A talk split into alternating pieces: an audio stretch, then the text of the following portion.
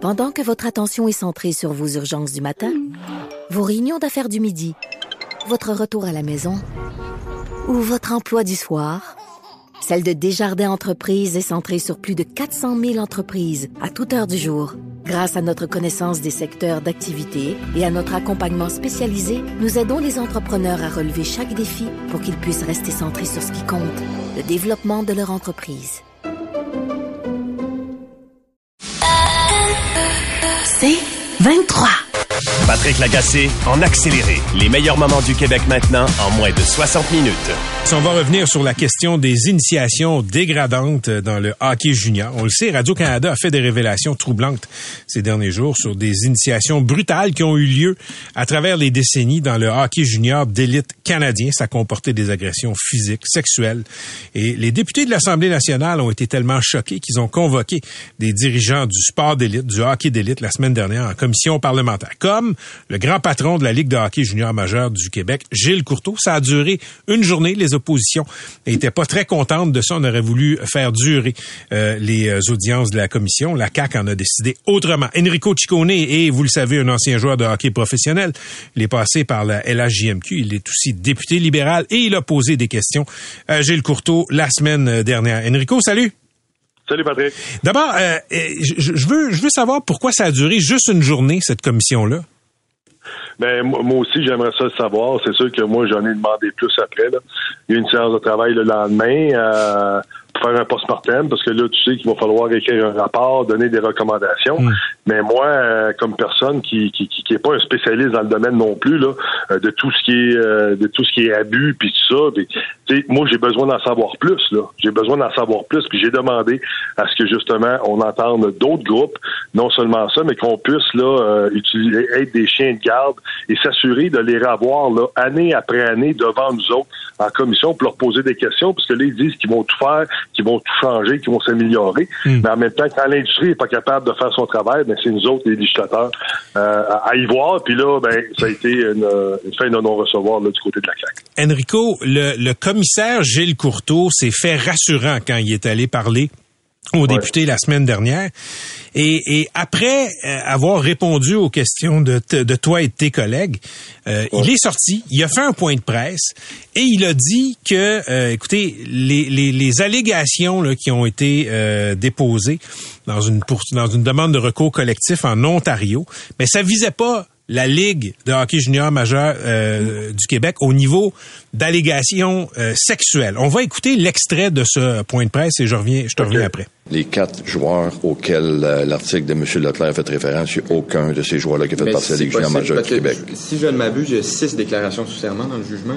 C'est possible qu'il y en ait certaines d'entre elles qui se soient déroulées dans la Ligue de hockey junior majeur du Québec. Il y a une déclaration qui, sûrement, qui provient d'un ancien joueur de la Ligue junior majeure du Québec, Stephen Quirk, qui n'a rien de connotation sexuelle. OK. On a entendu le commissaire Courteau, euh, Enrico, il dit il n'y a rien euh, de euh, sexuel là-dedans et il cite la déclaration sous serment du joueur Stephen Quirk, mais le joueur, la déclaration en question là, je vais pas la citer parce qu'il y a des enfants qui écoutent là. Euh, disons qu'il s'est fait, euh, oui, il s'est fait agresser sexuellement dans son initiation. Là, la question que je me pose, toi comme député, sachant ça, cette contradiction de M. Courteau, trouves-tu que c'est encore un interlocuteur crédible dans cette question-là? Ben non seulement euh, ça, mais je veux dire, c'est encore notre responsabilité de le rappeler en commission, parce qu'à chaque fois qu'on qu'on entend des choses nouvelles, on, le voit souvent avec euh, aux États-Unis ou même au Canada, quand il y a une nouvelle révélation, des nouvelles informations, mais là, nous autres, c'est notre droit d'appeler les gens. C'est pas une invitation, c'est une convocation à venir répondre à nos questions. C'est sûr que de la façon que ça a été établi, c'est 45 minutes, 10 minutes de d'élocution pour les invités, puis moi j'avais 10 minutes, t'as 4 minutes pour Québec solidaire, mm t'as 2,5, 2,5 pour euh, pour euh, PQ, puis là tu dois choisir, parce que moi j'en aurais eu pour deux heures, j'en aurais eu pour deux heures, non seulement ça, mais j'en aurais aussi pour des psychologues, des, des sociologues, euh, des, je veux dire, avec avec tout ce qu'on a besoin de savoir avant de, un rapport, moi je pense qu'il aurait fallu l'entendre encore une fois puis le réinviter puis poser plus de questions. Enrico, c'est pas banal. Le commissaire de la Ligue de hockey junior majeur du Québec va euh, parler aux députés, répond aux questions des journalistes en sortant. Il dit non, non, écoute, écoutez, ce joueur-là, Stephen Quirk, il y avait rien de sexuel.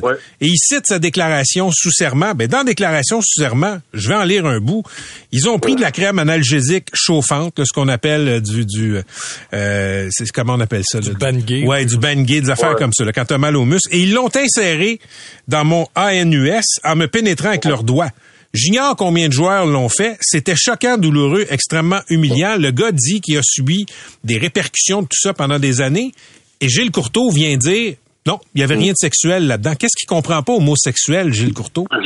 Honnêtement, là, je veux dire, je, je, je, je, sais pas quoi répondre dans tout ça. Puis moi, c'est pour cette raison-là que, justement, avant la commission, avant d'entendre euh, la Légion majeure du Québec, j'ai demandé, j'ai arrêté le président, j'ai dit là, euh, selon l'article 52 et de nos règlements des commissions annexe 2, là, je veux que euh, les intervenants prêtent serment, justement, parce qu'ils doivent être responsables de ce qu'ils disent. Maintenant, là, il le dit à l'extérieur, il le dit à l'extérieur, mais il va devoir répondre parce que là, les, questions vont, venir de tous côtés. C'est lui qui a justifié, là, ça n'a pas de bon sens. OK. Dans cette commission parlementaire, Enrico, là, les députés de l'opposition, comme toi, comme Vincent Marissal, vous aviez quelle portion du temps alloué pour les questions si on compare au parti euh, euh, gouvernemental? Ben, si on regarde du côté de la CAC, là, sont à peu près 6 de leur côté. Les autres, il y avait 16 minutes. Moi, j'avais 10 minutes comme opposition officielle. Il y a 4 minutes et demie qui étaient euh, réservées à Vincent Marissal. Puis Pascal Burby, il y avait 2 minutes et demie.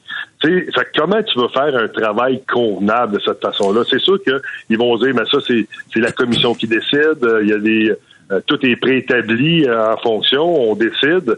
Euh, mais c'est sûr que moi, c'est pour ça que j'ai dit parfait, ça a été établi de cette façon-là. Maintenant, ça nous il n'y a rien qui nous empêche de la continuer puis de réinviter d'autres personnes également. Parce que je te dis, là, Patrick, bien honnêtement, moi qui dois remettre un rapport, des recommandations, là, Écoute, j'en ai pas assez. J'en ai pas assez pour le faire, puis le faire convenablement pour venir, euh, venir protéger nos enfants. J'ai pas assez entendu de personne. C'est quand même particulier que la CAC qui contrôle l'agenda parlementaire, Enrico, là, souhaite pas avoir d'autres journées pour convoquer d'autres personnes, comme Gilles Courteau qui devrait venir expliquer sa contradiction grosse comme la lune. Ben, je suis entièrement d'accord avec toi. Je suis entièrement d'accord avec toi parce que ce, qu'on a vu, là, on a seulement gratté la surface. Là faut vraiment aller dans le fond des choses. Puis non seulement ça, là, mais là, on parle de.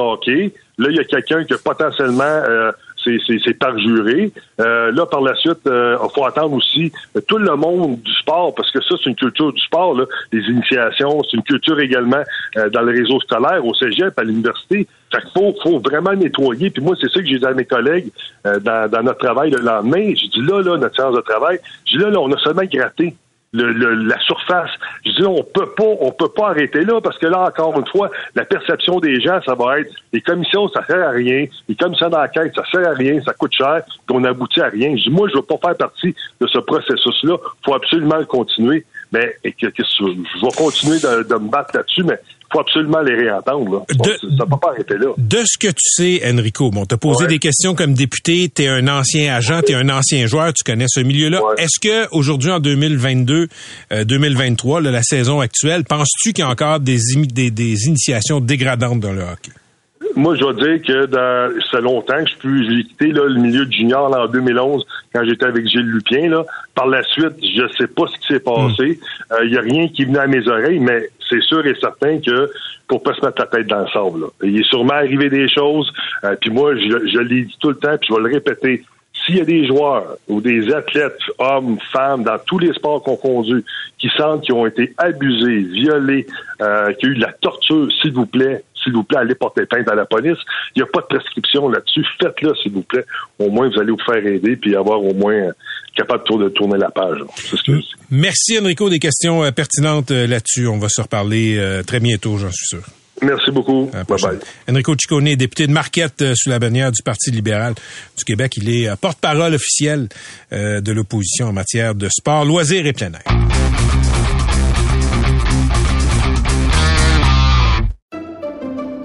Pendant que votre attention est centrée sur vos urgences du matin, vos réunions d'affaires du midi, votre retour à la maison ou votre emploi du soir, Celle de Desjardins Entreprises est centrée sur plus de 400 000 entreprises à toute heure du jour. Grâce à notre connaissance des secteurs d'activité et à notre accompagnement spécialisé, nous aidons les entrepreneurs à relever chaque défi pour qu'ils puissent rester centrés sur ce qui compte, le développement de leur entreprise. Ben, écoutez, on a tous déjà vu, là, peut-être, dans des bandes dessinées, dans des dessins animés, des, pièges à animaux. Là. C'est comme des mâchoires de, de, ferraille, ça se referme. Et, mais ça existe, en vrai. Euh, c'est des pièges pour trapper des animaux. On en trouve un peu partout, dans des boisés. Et euh, le problème, c'est qu'il y a une grande proportion des animaux euh, qui sont piégés dans ces, euh, dans ces mâchoires-là, qui ne sont pas des bêtes que les gens voulaient trapper, des animaux domestiques, par exemple. Ça a indiqué, ça, ça a indigné, pardon, Frédéric Bérard, notre prochain invité. Il a lancé une pétition pour faire interdire le piégeage. Et si le nom Frédéric Bérard vous dit quelque chose, ben il est euh, chroniqueur au journal Métro et aussi prof à l'université de Montréal en droit. Salut Frédéric. Salut Patrick. Donc, euh, qu'est-ce qui t'a fait lancer cette pétition-là? Écoute, euh, malheureusement, je pensais jamais avoir à partir une pétition comme celle-là, mais euh, le 30 novembre dernier, euh, mon, mon chien Chick est un labrador blond, 4 ans, robuste, un gros bonhomme, s'est coincé dans le coin de mon chalet à Saint-Michel-des-Saints, dans la Nodière, dans une à peu près à un kilomètre, je dirais ni plus ni moins en périphérie, d'une zone résidentielle. Il y a 24, 25 chalets à peu près. Tout le monde se promène dans ce coin-là, des enfants, tout le monde a un chien ou bon, le genre un peu et euh, il est allé se plaquer le nez dans un piège qui était laissé en bordure du chemin, selon toute vraisemblance. Je dis ça parce qu'il faisait noir. Mhm. euh, et là, on, on, appelle ça des pièges à mâchoire, en fait, hein, qui sont interdits dans 88 pays. Piège à mâchoire, Frédéric, pas parce que ça a l'air d'une mâchoire, mais parce que c'est la façon dont c'est organisé. On met de la bouffe au milieu et ce qui va être pogné, ce qui va être capturé par le piège, c'est la mâchoire de l'animal. C'est en plein ça. En fait, il y a les espèces de, de, de, de petits trucs coupants, là, je peux dire ça. Et là, c'est un gros métal, là, c'est, c'est du fer forgé, ça là, là trouve pas ça comme tu veux. Les trucs pointus rentrent en dessous de la mâchoire de l'animal et la trappe se referme sur son museau. Donc, je te laisse imaginer l'espèce de, de, de, slap que ça peut donner euh, avec un cri euh, qui, qui qui, qui, qui, résonne encore, là, je te dirais, en, quelque sorte. Euh, et là, bon, moi, j'ai posté l'affaire sur Facebook. Je me suis dit, bon, euh, je sais pas qui a mis ça là, mais cherche pas ton piège parce que je l'ai pris avec moi. Et là, j'ai reçu une tonne... Évidemment, je suis allé chez le vétérinaire... Euh, pas loin de 1000 pièces plus tard, puis ça c'est mm -hmm. pas le bout important mm -hmm. de l'histoire, -hmm. mais je le dis quand même parce qu'il n'y a pas tout le monde qui a nécessairement les moyens non plus de soigner leur animal, donc il y a un paquet d'animaux qui en meurent de cette façon-là. Mon chien aurait pu mourir tout court et en mettant ça sur Facebook, là j'ai reçu une tonne et j'insiste de témoignages euh, encore peut-être plus triste parce que la plupart, dans la plupart des cas, l'animal était mort. Et là, on parle d'un chat, on parle d'un chien, on parle. Moi, mon chien, comme je l'ai dit, est un peu plus costaud, mais si c'était sa sœur, une chienne donc un petit peu plus mince et lancée, avec une plus petite tête, fort probablement que j'en parlerai au passé. Il y a, il y a quelqu'un qui m'écrit, écoute, te lis en direct mm -hmm. ce que la personne m'écrit là. Je suis trappeur et euh, c'est complètement faux ce que dit Monsieur Bérard. On est très consciencieux et les pièges sont réglementés.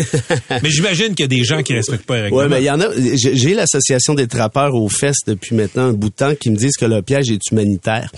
Euh, je sais pas comment on peut qualifier un piège humanitaire. Puis je vous répondrai, Monsieur, ceci, l'association des vétérinaires américains doivent être au courant de ce qu'ils font.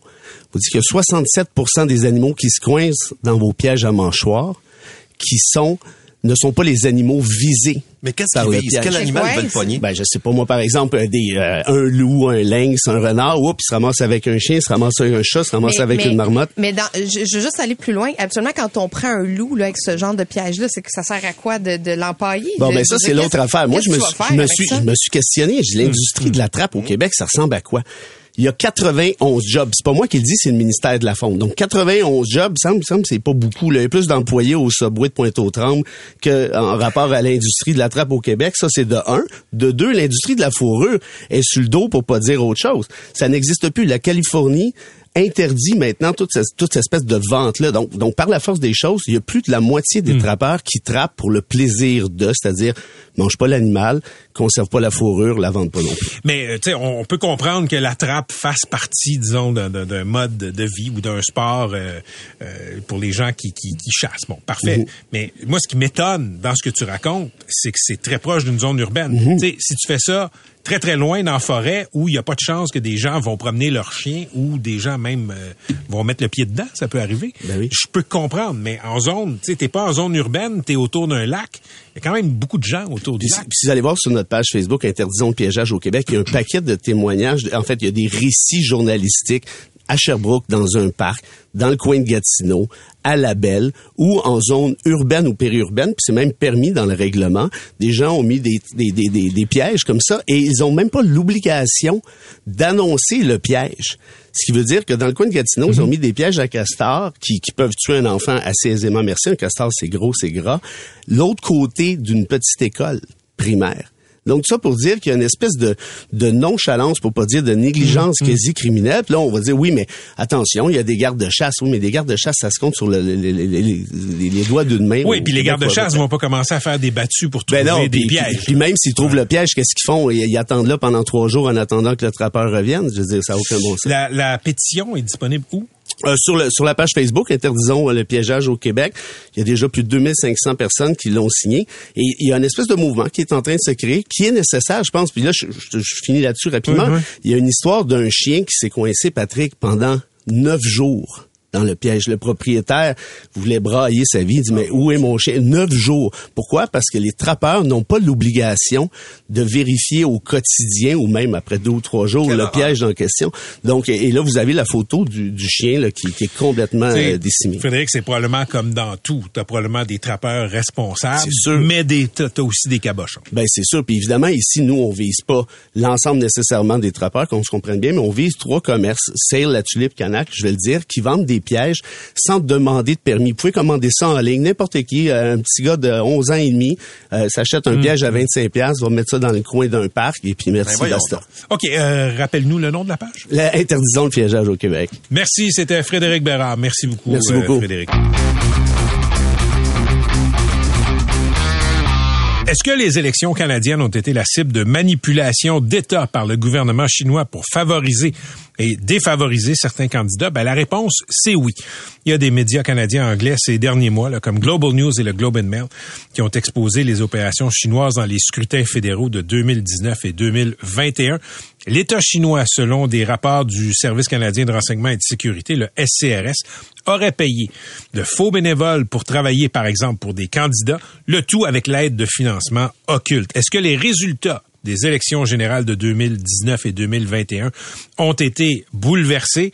Rien ne l'indique, mais ce qui est à peu près certain, c'est qu'il y a des questions à se poser sur l'effet dans certaines circonscriptions canadiennes de l'interférence chinoise. Richard Fadden est un ancien patron du SCRS, ancien conseiller aussi à la sécurité nationale des premiers ministres Harper et Trudeau. Il est au bout du fil. Monsieur Fadden, bonjour. Bonjour. D'abord, en fin de semaine, vous avez demandé sur les ondes de Global News là, une commission d'enquête publique pour aller au fond des choses. Pourquoi le mécanisme d'une commission d'enquête publique vous semble approprié? Mais premièrement, je pense que euh, l'intervention euh, étrangère, c'est un, c'est un problème très sérieux.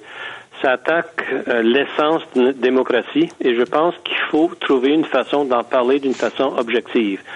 Je suis conscient, comme vous l'êtes, qu'il y a un comité parlementaire qui est en train d'examiner la question, mais c'est très difficile pour les parlementaires de, de, de parler de ce genre de choses d'une façon non partisane. Euh, la Chambre des communes est assez, peut-être trop partisane, et je pense que c'est même pas raisonnable de demander à ces gens de, de, de, mettre de côté leurs préoccupations euh, partisanes pour traiter de cette question. Alors, l'intérêt d'un- d'un- d'un- d'une d'une enquête publique, on va trouver un juge, un ancien juge, qui pourrait faire ce genre de choses-là d'une façon très objective. Et je pense que ce serait dans l'intérêt du public d'avoir ce genre de revue de la chose plutôt que de demander à des gens qui sont affectés personnellement d'une façon ou de l'autre par l'intervention euh, chinoise. Monsieur Fadden, quand vous parlez de partisanerie, je pense que c'est la semaine dernière là, en, com- en comité euh, parlementaire à Ottawa, il y a une députée euh, libérale qui a rétorqué à un député conservateur qui s'inquiétait des ingérences chinoises que euh, ce député conservateur faisait du trumpisme. C'est ce que vous voulez dire là, comme exemple de partisanerie. Absolument. Et une fois qu'on commence, c'est difficile de s'arrêter. OK. Une commission d'enquête publique permettrait de poser quelles questions à propos de l'ingérence chinoise dans les élections de 2019 et 2021?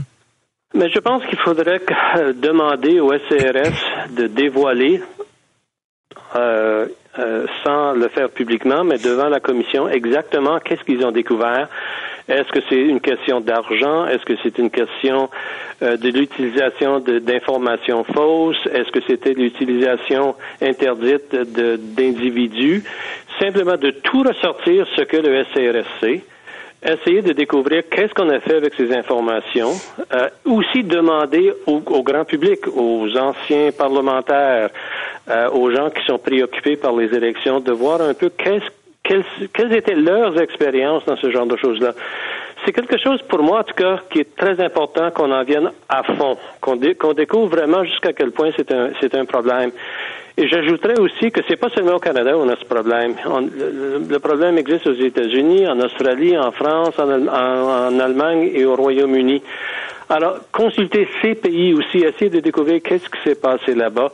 Et demander à un comité parlementaire de faire tout ça, c'est peut-être demander un peu trop.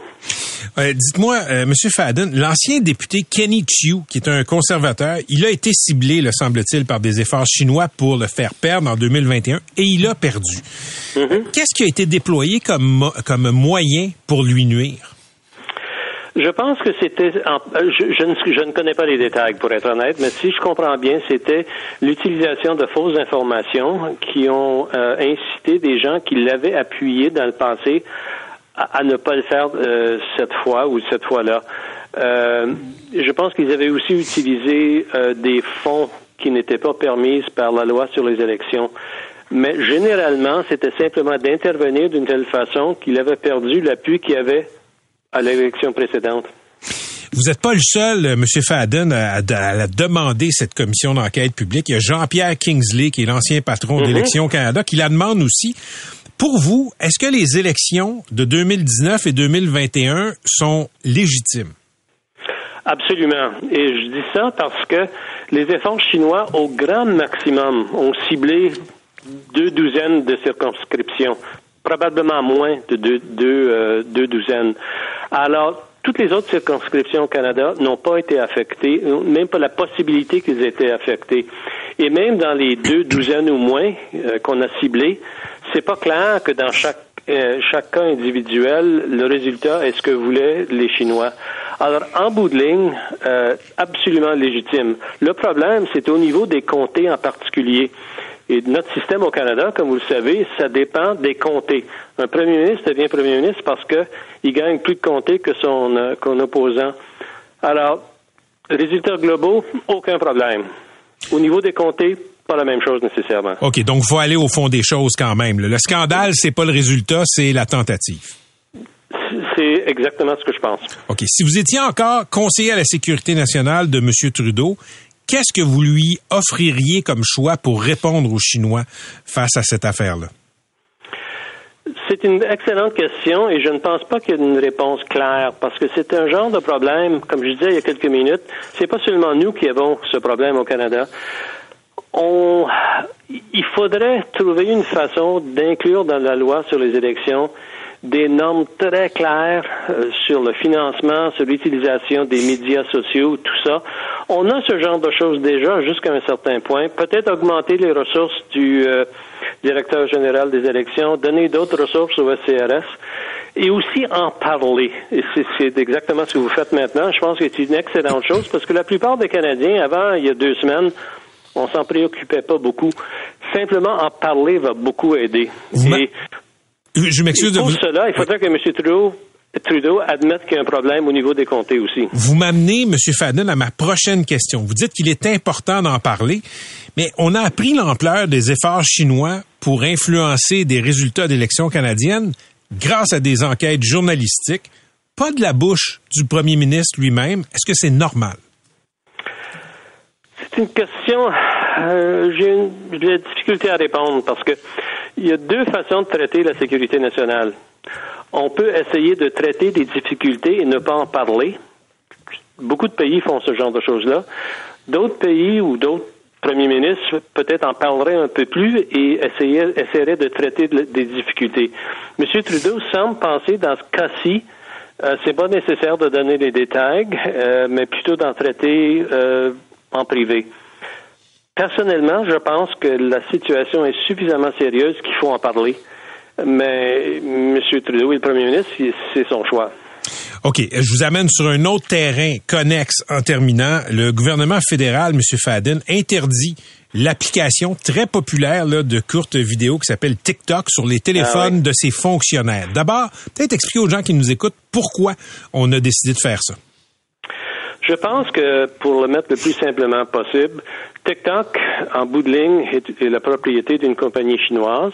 TikTok utilise une, une technologie qui, qui rend relativement facile euh, la sortie de données contenues dans chaque euh, chaque individu, le, téléphone de chaque individu. Et on s'inquiète si l'application est dans les, les devises des fonctionnaires fédéraux, qu'on pourrait de cette façon sortir des informations qui appartiennent au gouvernement fédéral plutôt qu'aux individus.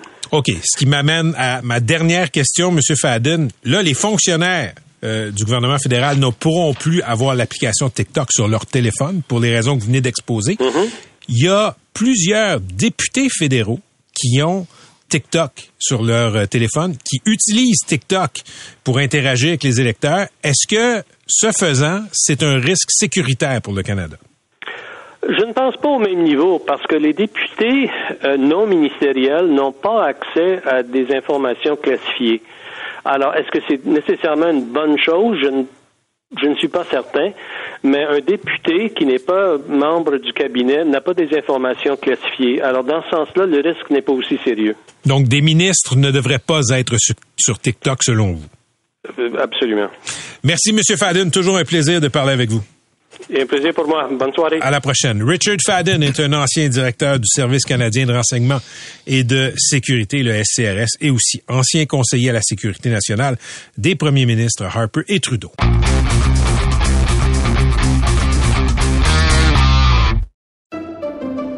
Pendant que votre attention est centrée sur cette voix qui vous parle ici, ou encore là, tout près ici, très loin là-bas, Celle de Desjardins Entreprises est centrée sur plus de 400 000 entreprises partout autour de vous. Depuis plus de 120 ans, nos équipes dédiées accompagnent les entrepreneurs d'ici à chaque étape pour qu'ils puissent rester centrés sur ce qui compte, la croissance de leur entreprise l'Ordre de Jacques Cartier.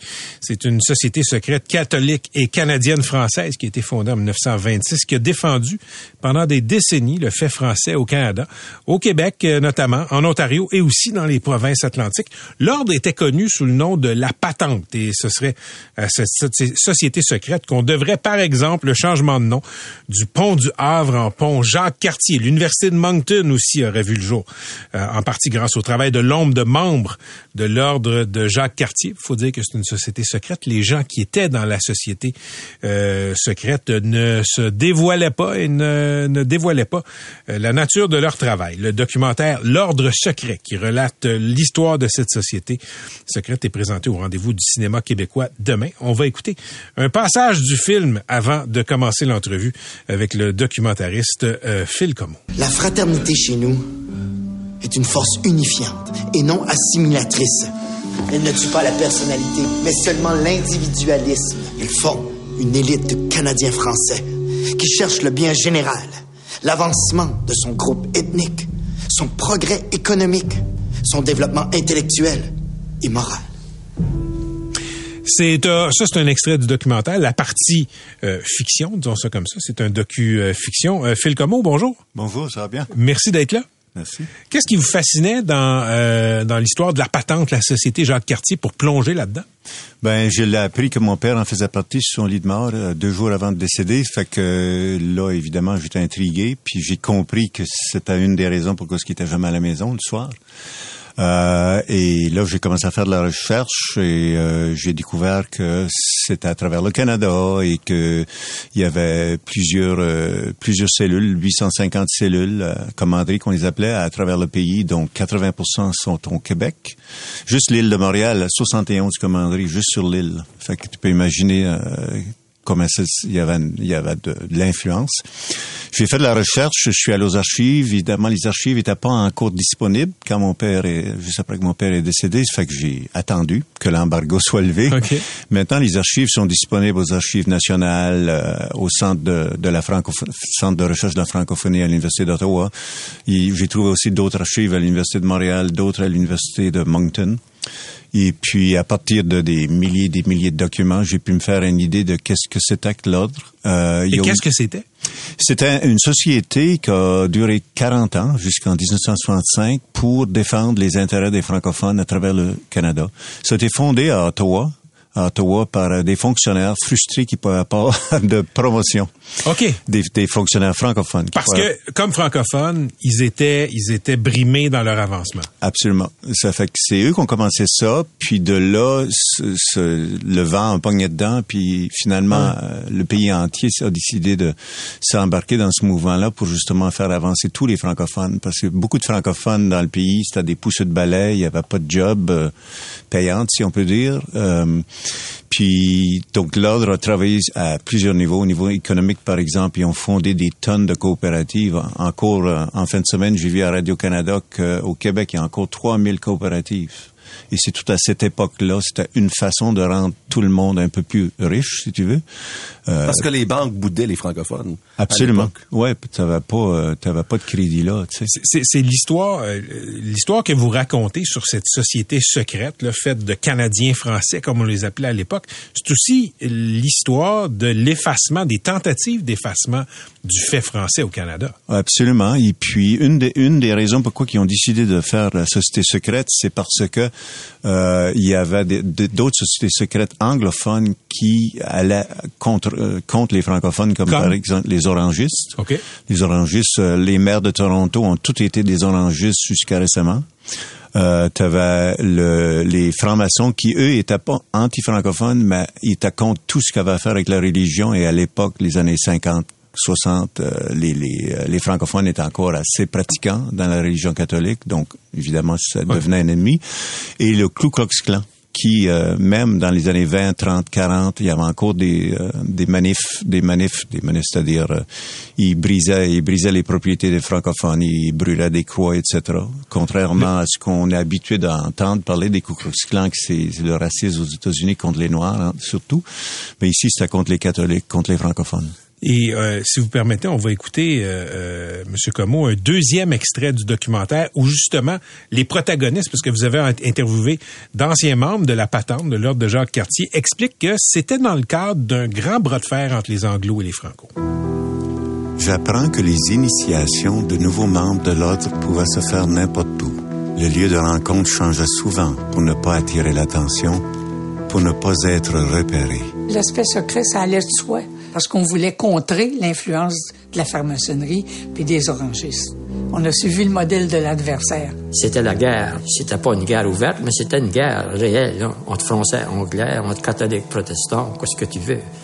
La patente, c'est une réponse aux Anglais. Ça n'existe à peu près que pour ça. Oui, oui. Et ben, en fait, une réponse, c'est pour faire avancer les francophones. C'était pas nécessairement anti-anglophone, c'était pro-francophone. Mais c'était pour aussi contrer l'influence anglo qui n'aimait pas de ces anglos qui n'aimaient pas les francophones. Absolument.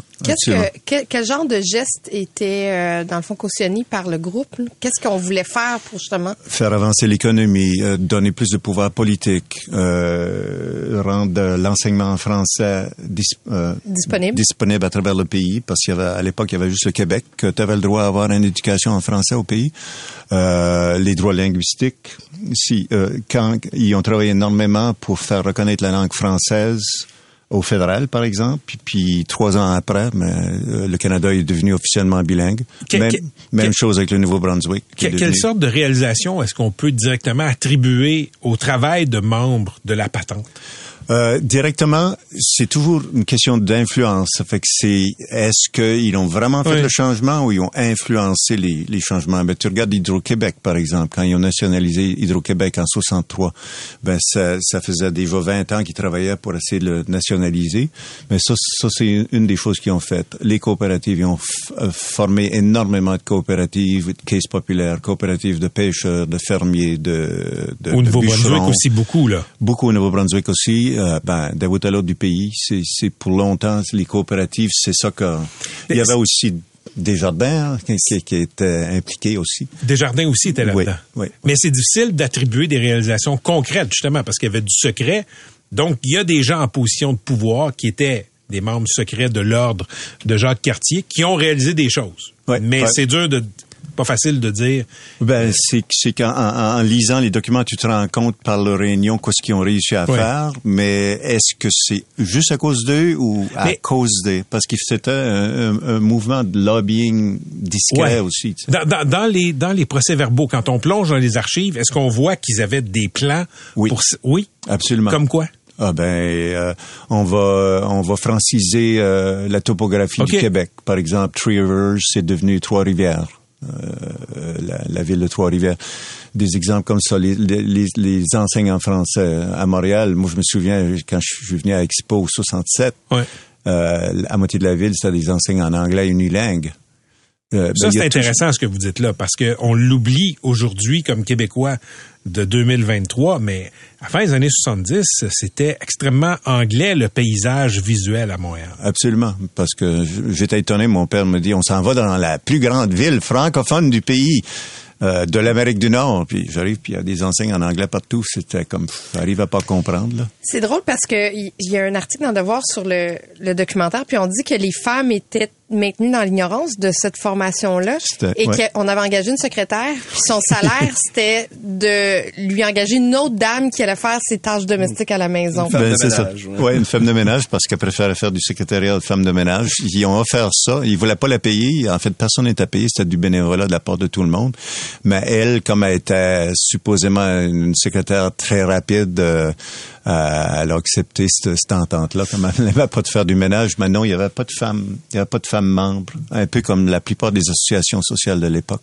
Dans, dans le documentaire L'ordre secret, euh, Phil Como, là, on, on voit, il y a beaucoup euh, d'explications sur tout, tout le secret qui entourait cette société-là. Évidemment, c'est une société secrète. Les précautions qu'on prenait pour pas ébruiter l'appartenance à, à l'ordre de Jacques Cartier, les travaux, les ambitions, etc. Est-ce que c'est un peu du théâtre? Non, non, il fallait, il fallait qu'il qu'il qu'il reste discret parce Pourquoi? que si ça avait sorti que beaucoup d'eux travaillaient pour des Anglais, des patrons anglophones, au- autant au Québec qu'en Acadie que dans en Ontario, beaucoup avaient des clients, ceux qui avaient des petites business, des clients anglophones. Il y avait peur que ça fasse un backlash, que les anglophones ne comprennent pas ce qu'ils faisaient parce qu'en général, les anglophones, quand on parle de promouvoir le français, ils pensent que c'est une menace pour eux, alors que ça l'est pas du tout. C'est juste. euh, Pendant les 40 années d'existence de la patente euh, Phil Como, est-ce que c'est demeuré secret ou c'est un secret de polichinelle, la- l'ordre de Jacques Cartier? Il y a eu des leaks, comme on peut dire. Ouais, en, en- des fuites, ouais. ouais, des fuites. En 63, euh, la revue Maclean's a sorti, euh, il a dévoilé l'existence de l'ordre. Ça a fait peur à beaucoup de membres qui sont mis à quitter l'ordre parce qu'ils avaient peur justement de, de se faire euh, nommer publiquement. Euh, donc euh, oui, il y avait, il y avait, il y a eu toujours eu un peu. Moi, moi, j'avais entendu parler de la patente plus plus jeune, mais j'avais aucune idée c'était quoi, puis c'était où, puis j'avais aucune idée que mon père en faisait partie évidemment, ou même que ma communauté avait une cellule. Tu sais. Fait que c'était, mais maintenant que qu'on a accès à tous les archives, on, découvre beaucoup de choses. Phil Como, vous, vous partagez votre temps entre Montréal et Moncton, euh, haut lieu de l'Acadie, si je puis dire. Euh, le premier ministre du Nouveau-Brunswick, Blaine Higgs, euh, son, hostilité au bilinguisme, son peu de chaleur face aux francophones est assez bien documenté. Est-ce que les Acadiens auraient besoin d'une patente 2.0? Je pense que oui, mais ce serait difficile de garder ça secret. Je pense qu'il y a beaucoup de mouvements publics maintenant qui se font contre contre toutes ces, ces nouvelles politiques euh, anti-francophones. Entre autres, la semaine dernière, euh, ils voulaient changer l'immersion française des anglophones au lieu de 80% de français dans, les, dans les écoles d'immersion, ils voulaient faire une immersion partout avec seulement deux heures par jour. Mais deux heures par jour, tu n'apprends pas une autre langue. Non, non. Fait que c'était une stratégie indirecte de tuer, euh, tuer le bilinguisme au Nouveau-Brunswick et euh, la population s'est pris en main et il vient de, il vient de reculer. Mais il fait énormément de, il fait énormément de choses néfastes aux francophones. Entre autres, euh, depuis dix ans, euh, on essaie de renouveler la, la, loi des langues officielles. On a Oui. le même problème au fédéral. Oui, oui. Euh, et puis, euh, il y a eu un, un rapport des commissaires. Euh, Les commissaires ont été faire une, une étude à travers la province, puis il a pris un an à répondre. Il y avait 33 recommandations, il en a accepté une. Il, il- il est un, il est un fier représentant d'une, euh, Des loyalistes. oui, des loyalistes qui détestaient les francophones. Je Absolument. Pense, hein. Ouais, il s'était présenté pour être président du COR, COR, C-O-R, Ouais. qui était Confederation of Regions. Ouais, qui Ouais, un, ouais. qui est un parti anti-francophone euh, à travers le Canada. Mais pour le Nouveau-Brunswick, il voulait être président. Ils l'ont pas élu, mais il a, il a écrit des grands discours que le Nouveau-Brunswick devait être unilingue. Euh, unilingue anglais. Euh, en tout cas, c'est, il pas, euh, c'est pas agréable présentement la politique au Nouveau-Brunswick, mais on a lancé le film euh, au Maritime, euh, au FICFA, au Festival FICFA. Ça a gagné le prix du public. Ça, ça a joué euh, dans cinq cinémas au Nouveau-Brunswick pendant quatre semaines, du jamais vu pour un documentaire francophone. Euh, dans des cinéplex, étonnant, étonnamment. Dans des grands que- cinémas, là, dans des Ouais, grandes ouais. salles, ouais. Et puis, euh, ouais, pendant quatre semaines, et euh, il y a eu énormément de de- d'articles d'écrits, énormément de gens sur les réseaux sociaux. Il y a, il y a une- je pense que ça aide à réveiller un peu les gens de ce coin-là. Et je souhaite que le film continue à, à réveiller d'autres gens, surtout les jeunes, les jeunes qui sont plus intéressés au, à l'individualisme Oui, que le plus- social. Plus, ou moins conscient des luttes du passé. Aussi, ouais, il pourrait s'inspirer de, de ce que le père a fait, que le grand-père a fait. Fait que c'est ce que je souhaite que le film va faire à, à force d'être, de montrer un peu partout. Puis, euh, Ben, c'est, c'est la grâce qu'on vous souhaite. Merci beaucoup. Je rappelle, Phil Comeau, que l'Ordre secret est au programme des rendez-vous du cinéma québécois, présenté demain au cinéma Quartier Latin, demain 20h. Merci beaucoup d'avoir été avec nous. C'était Phil Comeau, réalisateur du documentaire L'Ordre secret produit par l'ONF. Patrick Lagacé en accéléré. C'est 23. Pendant que votre attention est centrée sur vos urgences du matin, vos réunions d'affaires du midi, votre retour à la maison ou votre emploi du soir, celle de Desjardins Entreprises est centrée sur plus de 400 000 entreprises à toute heure du jour. Grâce à notre connaissance des secteurs d'activité et à notre accompagnement spécialisé, nous aidons les entrepreneurs à relever chaque défi pour qu'ils puissent rester centrés sur ce qui compte, le développement de leur entreprise.